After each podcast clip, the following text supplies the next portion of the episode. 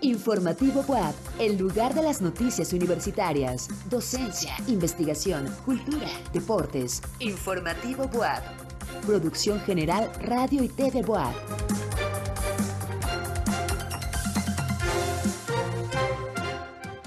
Son las 8 de la noche en punto y es tiempo de informativo WAP. Gracias por acompañarnos en esta emisión de martes desde diciembre, Día Mundial de la Gente Peculiar. Soy Coco Guerra, iniciamos.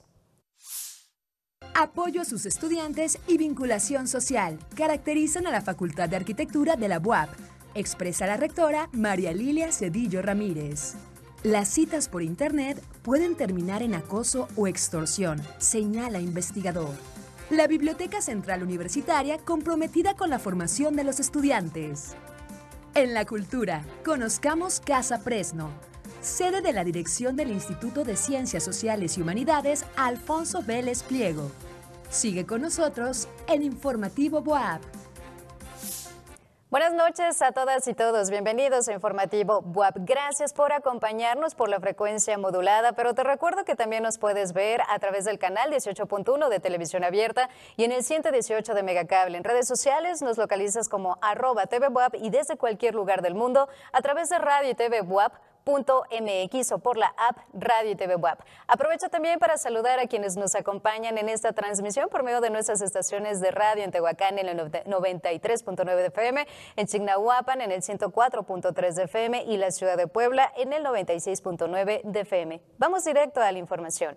La rectora María Lilia Cedillo Ramírez asistió al segundo informe de actividades de Carola Santiago Aspiazu, directora de esa unidad académica. Durante el segundo informe de actividades de Carola Santiago Espiazu, directora de la Facultad de Arquitectura de la UAP, la rectora María Lilia Cedillo Ramírez destacó el fortalecimiento de sus labores académicas y de investigación, apoyó su comunidad estudiantil y vinculación social. Me da muchísimo gusto ver que están consolidando a sus cuerpos académicos, eso es reflejo de ese trabajo en, en equipo que a veces cuesta realizar, pero que vale la pena. Gracias a todos ustedes por ese trabajo. También a todos aquellos que han trabajado en la vinculación con la sociedad. La Facultad de Arquitectura se ha caracterizado siempre por esa sensibilidad.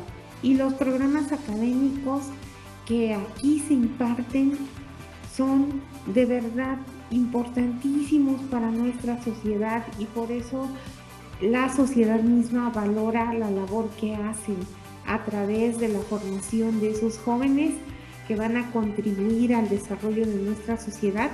Al presentar su informe, Carola Santiago Espiazu dio cuenta de los logros en el manejo de los recursos, vinculación con la sociedad y consolidación académica de la Facultad de Arquitectura. Informó que el índice de retención del primer año de la generación 2022 es de 98.79%, así como las acciones en materia de investigación, vinculación, producción editorial y dignificación de espacios. Para Informativo WAP, Elizabeth Juárez. En más información, la Vicerrectoría de Docencia, la Facultad de Psicología y la Maestría en Diagnóstico y Rehabilitación Neuropsicológica de la UAP hacen una extensiva invitación a la comunidad de psicólogos, pedagogos, lingüistas y especialistas en estas áreas para participar del diplomado en aproximación neuropsicológica a los problemas del aprendizaje. Para mayor información, consulta la página www.psicología.ua.mx o escribe un correo electrónico a la siguiente dirección silvia.rodríguez.wap.mx. Y hoy se conmemoran 66 años de la muerte de Gabriela Mistral, una gran representante de la poesía femenina, chilena y latinoamericana, quien además dejó una gran huella muy, muy especial en nuestro país. Veamos la siguiente nota con nuestra compañera Mara Pérez. Gabriela Mistral nació en Vicuña, Chile, el 7 de abril de 1889 y falleció en una fecha como hoy, 10 de enero del año 1945 en Nueva York, Estados Unidos. Aquí te contamos quién fue y por qué es un referente de la poesía hispanoamericana a nivel internacional. Creció en una ciudad del Valle del Elqui y siendo muy joven se desenvolvió en pedagogía, trabajando en la enseñanza. Para 1904 colaboró con escritos para diferentes diarios, entre ellos El Coquimbo, publicando El perdón de una víctima, Amor imposible y Horas sombrías. Una década más tarde, con su poema Sonetos de la Muerte, inspirada en el fallecimiento de su prometido, obtuvo el Premio Nacional de Poesía de Chile en la celebración de los Juegos Florales. Desde entonces creció su fama. En junio de 1922 fue recibida en México por el poeta José Vasconcelos para la construcción de bibliotecas populares. Además colaboró en la redacción de la Reforma Educacional. Como parte de su legado en nuestro país, publicó más de 20.000 ejemplares de un conjunto de prosas y poemas propios, y también de diversos autores que ella misma adjuntó titulado Lecturas para Mujeres. En su madurez adulta aumentó su reconocimiento internacional y luego de sufrir la pérdida por el suicidio de tres seres queridos, el 10 de diciembre de 1945 fue galardonada con el Premio Nobel de Literatura y en 1951 con el Premio Nacional de Literatura en Chile. Actualmente su legado documental se compone de 563 piezas con escritos, fotografías y archivos personales reservados por la Biblioteca Nacional de Chile. Luego de escuchar esta bibliografía, quizá puedas atreverte a escribir los versos que emanan de tu alma. Y quién sabe, quizá tus letras lleguen más lejos de lo que imaginas. Para Informativo WAP, Mara Jimena Pérez. En los últimos años se ha popularizado mucho las aplicaciones de citas en donde para conocer a alguien solo basta ya dar un clic.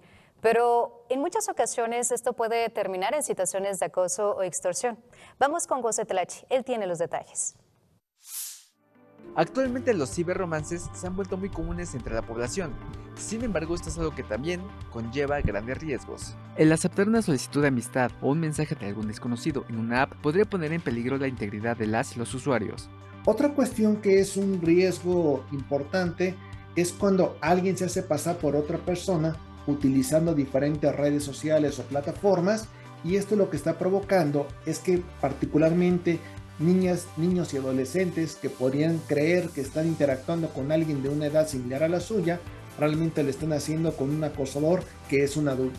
El experto comentó que con la pandemia de COVID-19, los ciberromances aumentaron junto con los delitos conexos y conductas antisociales como sextorsión, la porno venganza y el ciberbullying. Las tecnologías pues siguen avanzando a una velocidad impresionante y la otra que yo creo que es el principal problema, no se han generado las suficientes campañas en el ámbito de las políticas públicas para concientizar a la población en mayor situación de riesgo.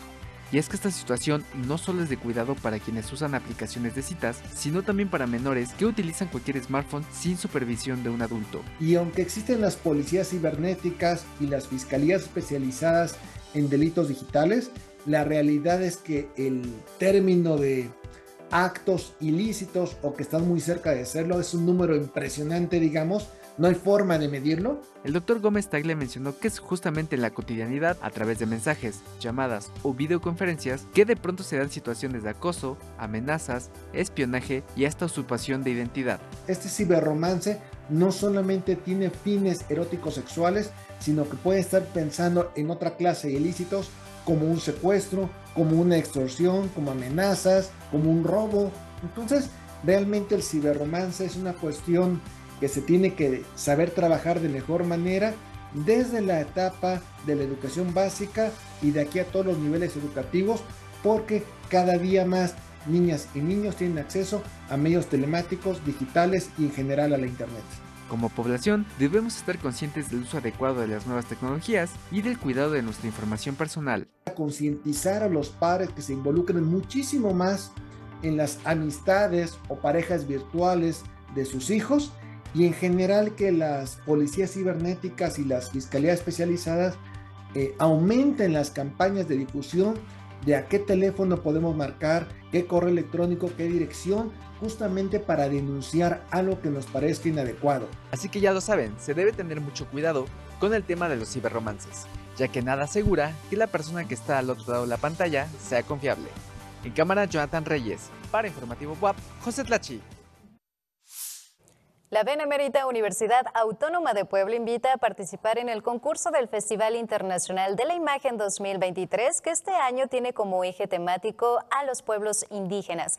Los géneros en los que puedes participar son fotografía tanto análoga como digital, técnicas alternativas que es gráfica digital, fotomontaje o collage, video documental en largometraje o cortometraje y cartel con técnica libre. Tienes hasta el 20 de enero para inscribirte. Para mayores informes, en www.wap.mx.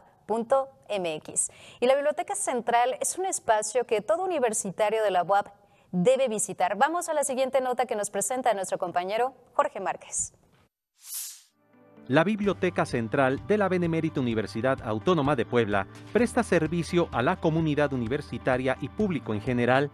En un espacio de más de 10.000 metros cuadrados, cuenta con una hemeroteca, cafetería, sección infantil, área de cómputo, comiteca, espacio para invidentes con audiolibros y sistema braille, una cineteca y más de 130 mil volúmenes de consulta además de modernas tecnologías que permiten el acceso a innumerables acervos de todo el mundo. Informó René García, jefe de Biblioteca Central. Nosotros estamos eh, muy comprometidos con nuestra comunidad universitaria, donde no solamente obtengan servicios que tienen que ver con su formación, sino también que tengan un aspecto en la parte cultural, una formación integral. Eh, tenemos distintas actividades, presentaciones de libro, tenemos círculos de lectura, tenemos eh, bibliotalleres y todo esto se difunde a través de nuestros canales de comunicación, Instagram, Facebook, Twitter y TikTok como Bibliotecas Web. El horario de la Biblioteca Central es de lunes a viernes de 7 de la mañana a 9 de la noche, sábados de 9 a.m. a 6 de la tarde y a partir de la primera quincena de febrero, si las condiciones sanitarias lo permiten, será nuevamente de 24 horas los 7 días de la semana. Bienvenidos, esperemos que su estancia con nosotros sea de lo más fructífera y por supuesto que cuenten con nosotros como unos aliados en su formación y en la investigación en el quehacer del día a día de esta Benemérita Universidad Autónoma de Puebla. En este espacio de la Biblioteca Central de Ciudad Universitaria de la Benemérita Universidad Autónoma de Puebla, en más de 10.000 metros cuadrados, alumnos, maestros y también público en general encontrarán lugares de estudio, consulta y de investigación. En las imágenes, Humberto Cuenca para Informativo WAP, Jorge Márquez. Hoy es martes y es momento de la colaboración del doctor Luis Ochoa Bilbao, director de la Facultad de Ciencias Políticas y Sociales, quien en esta noche nos habla acerca de la décima cumbre de líderes de América del Norte. Muy buenas noches, doctor Ochoa. Bienvenido a Informativo WAP. Buenas noches, Coco. Comenzamos el nuevo año en México con la visita oficial de Joe Biden y Justin Trudeau a nuestro país. Particularmente la presencia de Biden ha levantado infinidad de comentarios muchos de ellos exagerados con la intención de generarle una mala imagen al gobierno mexicano. Se ha dicho, por ejemplo, que la detención del hijo de Chapos Guzmán había sido una condición para llevar a cabo la visita. Se comenta también que fue un error logístico hacer aterrizar al mandatario estadounidense en el nuevo aeropuerto Felipe Ángeles. Hasta se ha dicho en tono burlesco que el automóvil blindado que trajo consigo Biden, apodado La Bestia, fue un exceso y quizá un capricho de López Obrador. Al margen de estas opiniones y comentarios, lo que es un hecho es que las relaciones entre México, Estados Unidos y Canadá son mucho mejores y más estrechas de lo que los opositores al gobierno mexicano les hubiera gustado.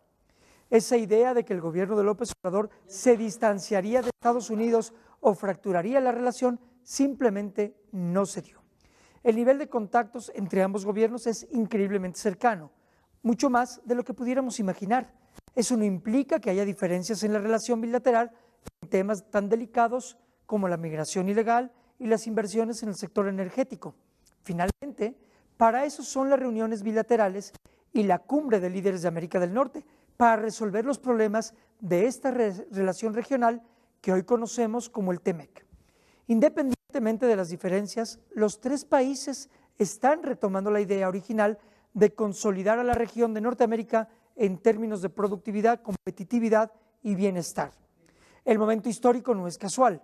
La guerra de Rusia contra Ucrania, el distanciamiento de China respecto al mundo occidental y los problemas estructurales de la Unión Europea han obligado a Estados Unidos a voltear su mirada de nuevo hacia su vecino del sur. Un tema central de la cumbre será el energético. Estados Unidos y Canadá insisten en que México cumpla sus compromisos con el TEMEC en el área de las inversiones extranjeras directas para la generación, venta de energía en la región y su distribución. Por su parte, México tratará de convencer a Estados Unidos, principalmente, de mudar algunas empresas de capital estadounidense afincadas en Asia. De esta forma se construiría una cadena de suministros vinculada territorialmente y que les otorgaría ventajas competitivas a ambos países. Es evidente que en el terreno de las relaciones en América del Norte lo que priva son los intereses económicos. Por supuesto, no es lo mismo negociar desde una situación de poder como la que tiene Estados Unidos a negociar desde un asiento menos consolidado como el de México. Estados Unidos busca aumentar las ganancias de su gran aparato industrial y México busca generar empleo. Son objetivos distintos que requieren estrategias distintas. Y más allá de la ideología, las necesidades, lo que se impone es la vecindad. Gracias Coco y buenas noches al auditorio. Nos vemos el próximo martes. Muchas gracias, doctor Ochoa. No nos despedimos porque nos escuchamos y saludamos la próxima semana aquí en este espacio. Ahora vamos a nuestra sección de notas internacionales.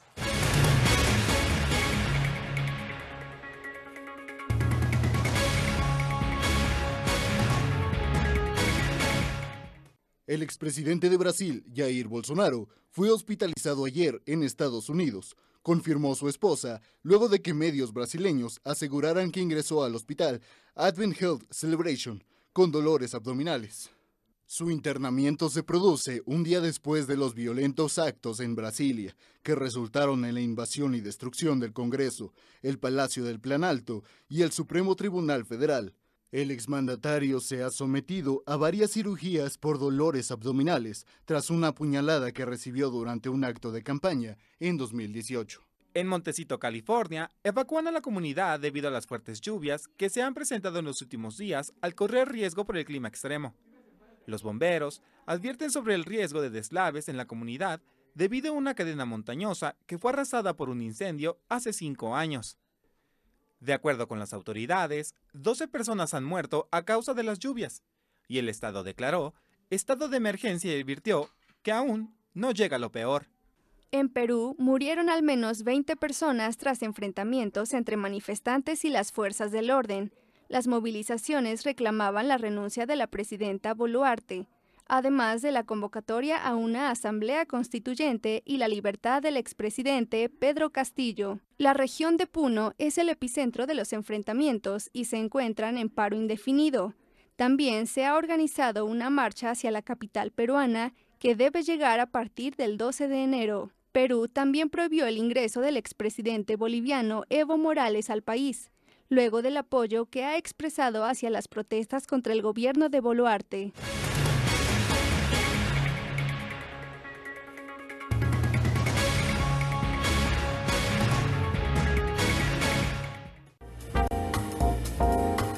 Informativo Boab, Cultura. Hablemos del patrimonio histórico. Así se titula la serie de cápsulas sobre nuestro patrimonio arquitectónico realizadas por la Dirección del Patrimonio Histórico de la Vicerrectoría de Extensión y Cultura y Difusión de la Cultura. Esto en TV Boab. Hoy presentamos una sobre la casona que está ubicada en el Zócalo. Adelante con la información. Muy buenas noches, Coco. El edificio Casa Presno, ubicada muy cerca del Zócalo, actualmente es sede de la dirección del Instituto de Ciencias Sociales y Humanidades Alfonso Vélez Pliego, inmueble que te invitamos a conocer. Vamos a la siguiente cápsula. Casa Presno, Avenida Juan de Palafox y Mendoza 208, Centro Histórico. La casa colonial original fue demolida y dio como resultado un inmueble único en su partido arquitectónico dado que se erigió sobre un terreno de dimensiones originales. Su estilo decorativo combina el eclecticismo innovador de principios del siglo XX y la exquisitez del Art Nouveau. La entrada es por un zaguán que cuenta con puertas interiores a cada lado. Una de ellas permite la entrada a una pieza grande y la otra a dos pequeñas piezas contiguas. Las tres cuentan con ventanas a la calle. Pasando el zaguán por una puerta de madera con vitrales está el patio principal. Al lado poniente está una gran sala que ahora es un largo auditorio con cuatro accesos desde el patio. Posiblemente fue una amplia sala de recibir. Del lado oriente hay tres cuartos con entrada independiente y uno de ellos cuenta con una pieza contigua. En el lado norte se halla un amplio pasillo al segundo patio y desde el cual se accede a tres piezas. En el segundo patio se encontraba posiblemente la cochera y hoy hay una amplia sala con grandes ventanales que miran al mismo patio junto con una bodega contigua. En este patio, frente al pasillo, está un corredor cubierto formado por dos columnas, y en un extremo del corredor una escalera que sube a la segunda planta y a la azotea. En el lateral norte del patio principal se despliega una escalera de estilo imperial, que sube a un corredor cubierto que en su losa tiene un espectacular tragaluz de vitral ovalado. Desde ahí se distribuyen a dos lados dos corredores volados conectados con una terraza ubicada frente al desembarque de la escalera. Las piezas en esta planta rodean el patio y cuentan con un acceso desde los corredores. Algunas están interconectadas entre sí. Si se sube por la escalera secundaria del segundo patio, se llega a un corredor techado que se comunica con otros tres corredores descubiertos. Por uno de ellos, se accede a la sala de música de notable decoración Art Nouveau, estilo que distingue a este inmueble. La Universidad Autónoma de Puebla compró el inmueble el 27 de agosto de 1982 y fue en memoria de uno de sus dueños, Marcelino Presno, que la casa aún lleva su nombre.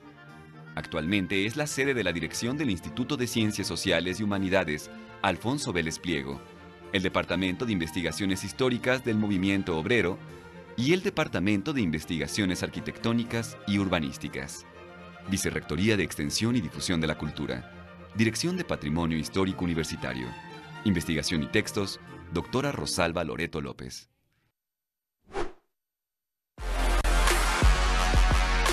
Informativo WAP, Deportes. Y este martes en los deportes, el coach Moro nos presenta una entrevista con el coach e integrantes del equipo de alterofilia de la universidad. Así que muy buenas noches, coach. Adelante con la información.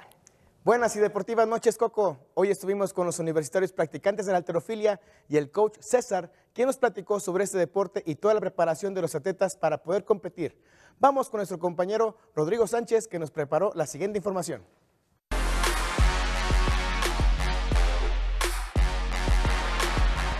El levantamiento de pesas es uno de los deportes muy llamativos dentro de nuestra máxima casa de estudios. Y el día de hoy te platico todo sobre este deporte. La alterofilia es un deporte que se reparte en categorías para poder levantar el peso indicado y que requiere mucha preparación física. Nuestras categorías en levantamiento de pesas empiezan ah, desde eh, etapas infantiles, que son sub 13. Hay ya categorías de sub 15 años, de menos de 17, menos de 20 y a la que son las mayores, que son de, por ejemplo, a nosotros en, en ¿cómo se llama? En Universiada nos correspondía, que es la sub-23. La preparación de estos atletas consiste en una dieta balanceada y con un entrenamiento de alto rendimiento para poder levantar mucho peso. Bueno, la preparación para un levantador de pesas es muy estricta. Ellos tienen que estar entrenando de preferencia de lunes a sábado con un día de descanso es, es un entrenamiento de alto rendimiento. Ellos entrenan dos horas técnica y dos horas fuerza en el gimnasio de físico-constructivismo. El equipo está listo para el torneo del pavo en San Luis Potosí, teniendo a una alumna de prepa en su alineación estrella. Nuestra siguiente competencia es un evento nacional que es el torneo del Pablo, el pavo, perdón, es en San Luis Potosí y esas ya estamos a 20 días, que es el del 24 al 27 de noviembre y nos vamos a llevar hasta categorías de preparatoria, que es, que es con la compañera, con nuestra alumna Belén, que ella tiene 15 años. Los atletas disfrutan y se emocionan con su participación dentro de las competencias internas de nuestra máxima casa de estudios.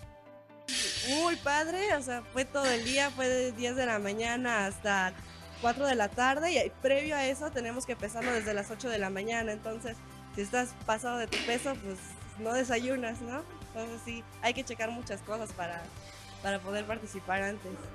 La competencia consta de tres participaciones, tienes un minuto para pasar, entonces pues tienes que apurarte básicamente todo tu año entrenando para nada más tres minutos de, de competencia.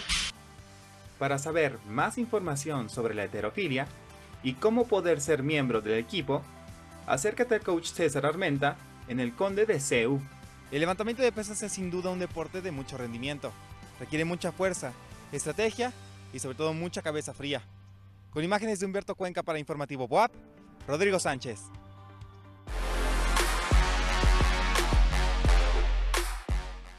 Productos tecnológicos fallidos como un teléfono solo para tuitear, anteojos con imanes terapéuticos y un modelo del auto deportivo, deportivo DeLorean de los años 1980 se exhibieron en la pasada Feria Electrónica de Consumo CES en La Vegas, Nevada. Paola Mora nos presenta la información. Una exhibición peculiar en el Consumer Electronic Show el icónico evento de Las Vegas se caracteriza por presentar todo tipo de innovaciones tecnológicas, pero esta vez decidió unir en una muestra muchos de los lanzamientos que fueron un fracaso rotundo en el pasado. Según Bardanian, dedicado a análisis de demanda de nuevos productos, 80% de los nuevos productos lanzados cada año no tienen éxito. Entre los productos de la exhibición se encuentra una máscara que ayudaría a reducir arrugas fortaleciendo los músculos, el reproductor multimedia portátil Zoom de Microsoft y la desaparecida consola de videojuegos Pippin de Apple. Según analistas, este año los fabricantes de dispositivos con innovaciones van a querer lanzar sus productos al mercado rápidamente. Dadas las dificultades de la economía mundial, las nuevas empresas no tienen los cinco años que alguna vez esperaron para perfeccionar sus proyectos y evitar el fracaso. Para Informativo WAP, Paola Mora.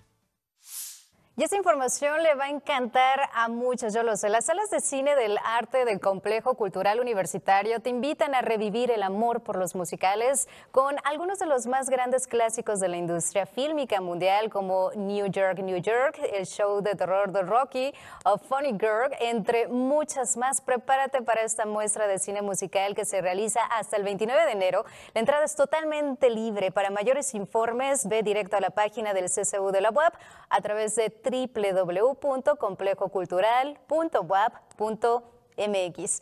Y hoy se cumplen 16 años del lanzamiento del primer iPhone, un teléfono móvil revolucionario e innovador en un mercado emergente y muy competitivo. Daniela Silva nos presenta la siguiente cápsula. En 2007, durante la convención Macworld en San Francisco, el cofundador y presidente de Apple, Steve Jobs, anunció que iba a presentar tres productos. Un iPod con gran pantalla táctil, un teléfono móvil revolucionario y un dispositivo avanzado de comunicación conectado a Internet. Estos tres productos eran uno solo, el iPhone. El genio Jobs nos presentaba un smartphone completamente diferente a lo que habíamos visto en aquel momento. Un smartphone sin teclas, sin puntero, capaz de realizar todo lo que realmente necesitamos en el día a día. Nadie confiaba en el éxito de un dispositivo que Steve Jobs describió como revolucionario y que terminaría siendo un hito en la historia de la tecnología. La marca de la manzana comenzó a vender el iPhone seis meses más tarde, y antes de su lanzamiento, cientos de personas hicieron cola durante días. El modelo original vendió 6 millones de unidades en su primer año de vida, y aunque las ventas actuales sobrepasan ampliamente esas cifras, su legado se mantiene en cabeza como la joya de la corona de Apple. ¿Cuál fue su clave de su éxito? Pues básicamente ser capaz de unir en un muy bien diseñado dispositivo distintas funcionalidades que prendieron la chispa de una explosión que acabaría transformando el mundo y no solo el tecnológico. Pero en aquel momento, en 2007, el iPhone hizo algo más que cambiar la forma en que se diseñaban los móviles. Cambió por completo las reglas del juego. Para Informativo WAP, Daniela Silva. En la Ciudad de México ya concluyó la cumbre de líderes de México, Estados Unidos y Canadá. Este y más notas en nuestra sección nacional.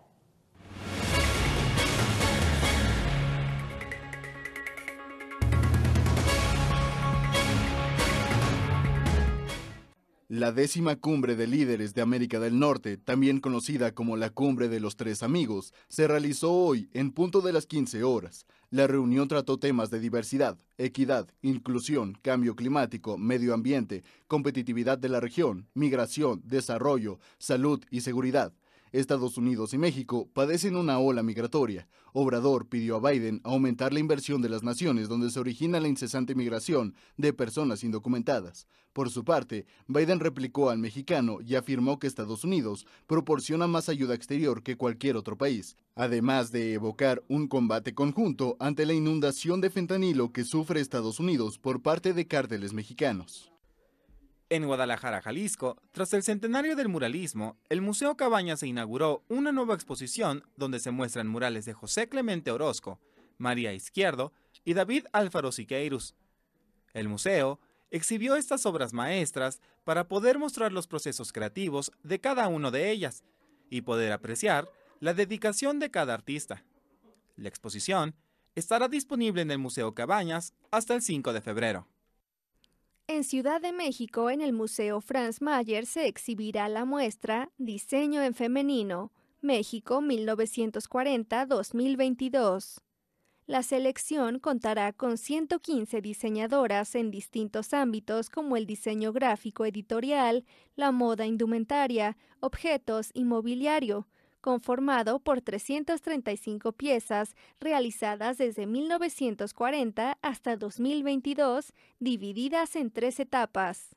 La exposición estará disponible hasta el 16 de abril.